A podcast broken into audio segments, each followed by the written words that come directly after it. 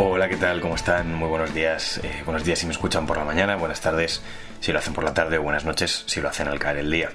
Eh, es lunes y como cada lunes, en este caso 7 de enero, uy de enero, por favor, 7 de noviembre, vamos a repasar las últimas noticias y las noticias más importantes desde el jueves para que empiecen la semana informados con las últimas novedades. Les voy a dar un pequeño aviso y es que, bueno, se juntó que este fin de semana también he tenido una celebración de una boda y que hace bastante frío por las noches en la que es mi ciudad. Y bueno, pues digamos que la garganta no ha resistido y estoy... Bueno, tengo una pequeña dolencia en la garganta, ¿no? Entonces si me ven toser o si me escuchan con una voz ronca, no se preocupen, estoy bien, son cosas del directo, eh, es un catarro, pero bueno, les aviso que si oyen alguna tos de vez en cuando es por eso. Empecemos, empecemos con una noticia referente al Museo del Prado, y es que dos activistas han entrado en el Prado y se han pegado con la mano a los cuadros de Goya de la maja desnuda y la maja vestida, y además han dibujado en la pared 1.5 grados y un más, haciendo referencia a que la ONU ha avisado o ha asumido que va a ser incapaz de bajar 1,5 grados la temperatura global eh, como constaba en el Tratado de París, al menos hasta el año previsto. Bien, eh, esta protesta se suma a una de las tantas que ha habido últimamente, esas últimas semanas y meses en los museos, en los que parece que activistas entran y tiran algo sobre un cuadro o se pegan con la mano a los cuadros, sabiendo que eso les va a dar repercusión. Bien, ahora resulta que también se ha detenido, aparte de las dos activistas, a una periodista y a otra estudiante que también estaba en el Prado que teóricamente compincharon, se compincharon con ellas porque las activistas tenían hasta un plano de la seguridad del museo, cosa totalmente inaccesible si no trabajas con alguien. Eh, hoy, si lo están escuchando el lunes, y si no, pues ya pueden ir a verlo a mi Instagram, voy a subir un vídeo sobre qué hay detrás de todos estos movimientos que parece que se están poniendo de moda, entre comillas, de ir a, los cuadros y bueno y, y, pegarse con una mano a ellos o tirarles un cubo de pintura lo que sea. Vamos a hablar sobre ello en un vídeo en Instagram. Segundo eh, bueno tragedia en Torrejón. Una boda que ha acabado en tragedia ya que ha habido un atropello mortal múltiple y ha terminado este atropello con cuatro personas fallecidas y otras cuatro de gravedad. Eh, esto ha sido pues varias personas que, que han interrumpido en la fiesta, han, desatado una pelea y un coche, obviamente intencionadamente, ha, arrollado a decenas, a decenas de personas.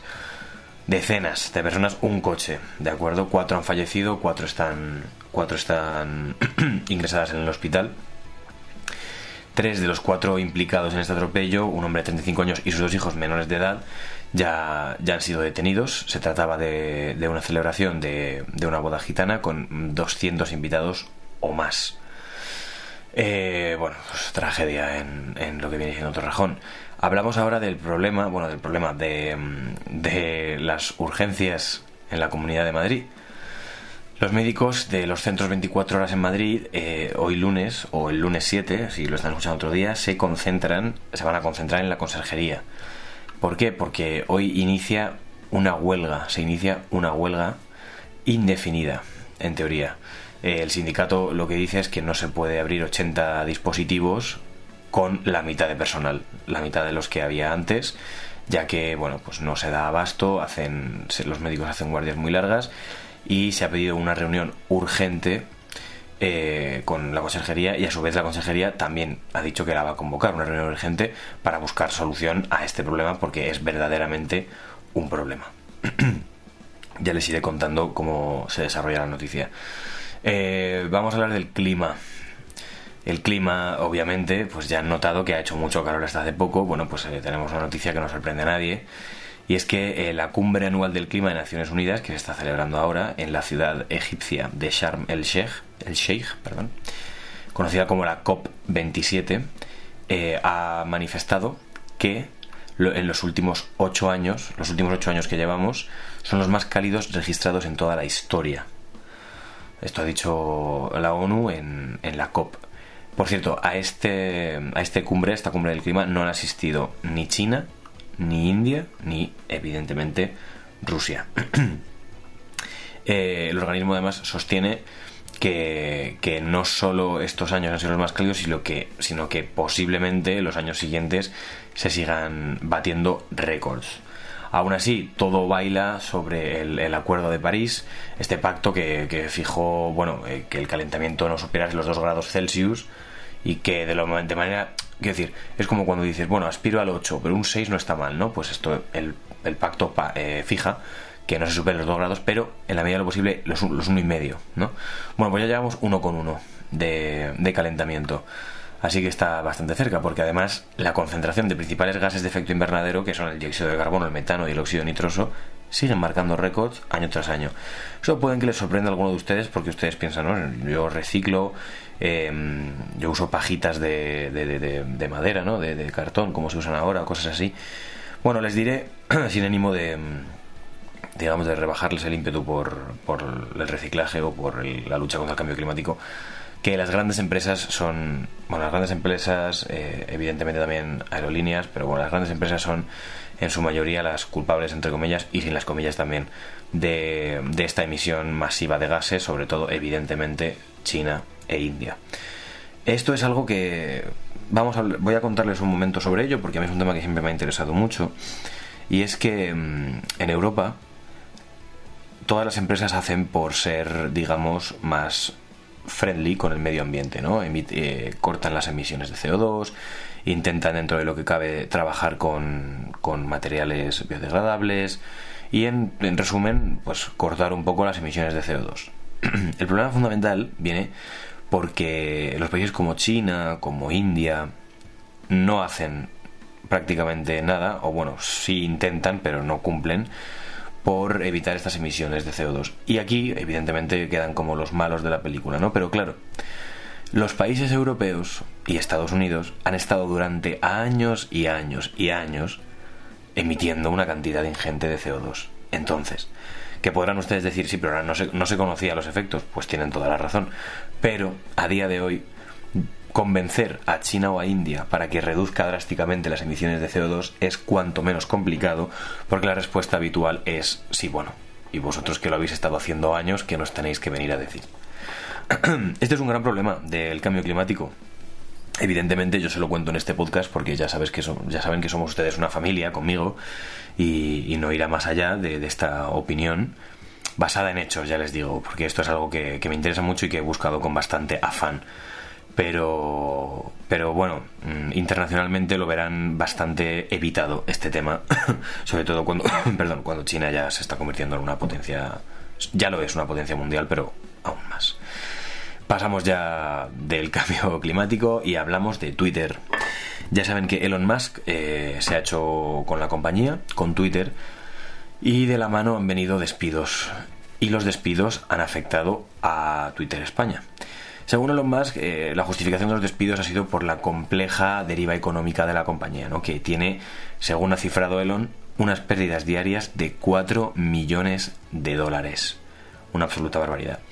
La agencia EFE ha publicado que los empleados de España eh, temen la extinción literal de la plantilla. Son 30 personas, las personas que trabajan eh, en Twitter España. Bien, esto era antes, porque ahora, es decir, ayer, ayer domingo, se conoce que los, eh, a todos los trabajadores activos en Twitter España les ha llegado un correo con dos claves. Se les ha informado del recorte de la plantilla y se les, em, pues se les emplaza a recibir un nuevo comunicado sobre el tema, ¿no? Algo que ya vendrá. ¿Por qué? Porque a nivel global se piensa o se calcula que habrá un recorte del 50% de la plantilla. Imagínense. ¿Por dónde vienen los tiros? Bueno, eh, según ha contado Pepe Álvarez, que así es el secretario general de UGT, de la Unión General de Trabajadores, eh, nos llega desde Twitter España, abro comillas, que se han despedido a sus 26 trabajadores por correo. En nuestro país debe hacerse como despido colectivo, requiere abrir un periodo de consultas, negociar 15 días y comunicarlo a la autoridad laboral. Por tanto, los despidos quedan como nulos. Bien, si finalmente estos despidos se materializan, serían, sería un porcentaje altísimo de la plantilla. Les digo que trabajan 31 personas y han, y han despedido o van a despedir a 26. Absoluta barbaridad. Si finalmente se materializa esto, ya les digo que entrarían en, debates con UGT porque eh, se tiene que gestionar como despido colectivo y el despido sería nulo.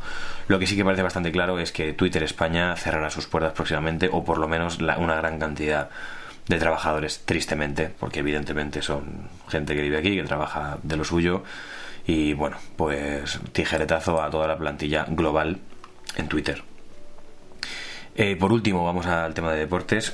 perdonen, perdonen si, la voz está siendo hoy dura, pero bueno, tengo la garganta que madre mía. Confío para el miércoles, que además el miércoles, el episodio de la historia del miércoles es muy buen episodio que creo que les va a gustar mucho porque es muy interesante. Vamos a hablar eh, finalmente de deportes. Empezamos con, con el derby sevillano, el Sevilla contra el, el, Betis, perdón, contra el Sevilla, que se juega en el Brito Villamarín. Empate a uno con tres expulsiones. Como siempre, un derby bastante candente, pero la noticia, digamos, del fin de semana, sin ningún tipo de duda a nivel deportivo, es el retiro de Piqué. El jugador de fútbol Gerard Piqué comunicó la semana pasada que este sábado sería el último partido en el Camp Nou que jugaría como jugador del Fútbol Club Barcelona, ya que se retira del fútbol. Fue sin previo aviso, eh, simplemente subió un vídeo bastante emotivo, por otra parte, si les gusta el fútbol eh, les, les recomiendo verlo porque es bastante emotivo. Y así ha sido. El Fútbol Club Barcelona venció y Piqué, pues efectivamente se retiró. no tiene más. Eh, el, Barcelona venció en el Camp Nou por dos goles a cero a Almería. Y después hubo un sentido homenaje a Gerard Piqué, que como les digo, se retira del fútbol. Queda por ver si irá convocado al Mundial o no. También ha, jugado el Atlético de Madrid, el Atlético de Madrid que ha empatado a uno con el, con el español en, el, en su estadio, en el Metropolitano. El Real Madrid juega hoy a las 9, si lo están escuchando un lunes. Y como ya dato final, se ha jugado el clásico Real Madrid Fútbol Club Barcelona femenino, con victoria del Fútbol Club Barcelona por 0-4. para quien no esté familiarizado con el fútbol femenino, el Fútbol Club Barcelona de, de fútbol femenino es absolutamente imparable, ¿de acuerdo? Es un equipazo, tienen. lo siento tienen eh, las mejores jugadoras del mundo, o, parte de las mejores jugadoras del mundo. Y eh, el Real Madrid en los últimos años ha intentado, eh, digamos, hacer crecer su equipo en el fútbol femenino, pero ya les digo, 0-4 ante... Esto es el dato que a mí me resulta curioso y positivo. Ante 5.126 espectadores en el Alfredo Di Stéfano. Es un campo pequeño. Buen dato entonces. Y nada más, eh, les comento por hoy. Eh, ya, les, eh, ya les digo que les contaré el miércoles un nuevo capítulo de episodios de la historia. El jueves vendremos otra vez con el repaso. Además, el miércoles es fiesta. Es fiesta, así que, oye, pues mira, se levantarán tranquilamente.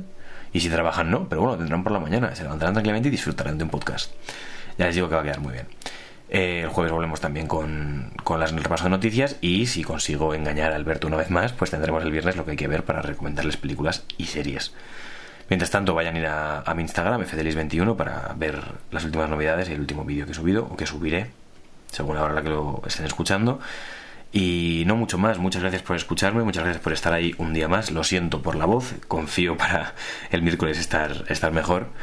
Y, nada, gracias y nos vamos oyendo.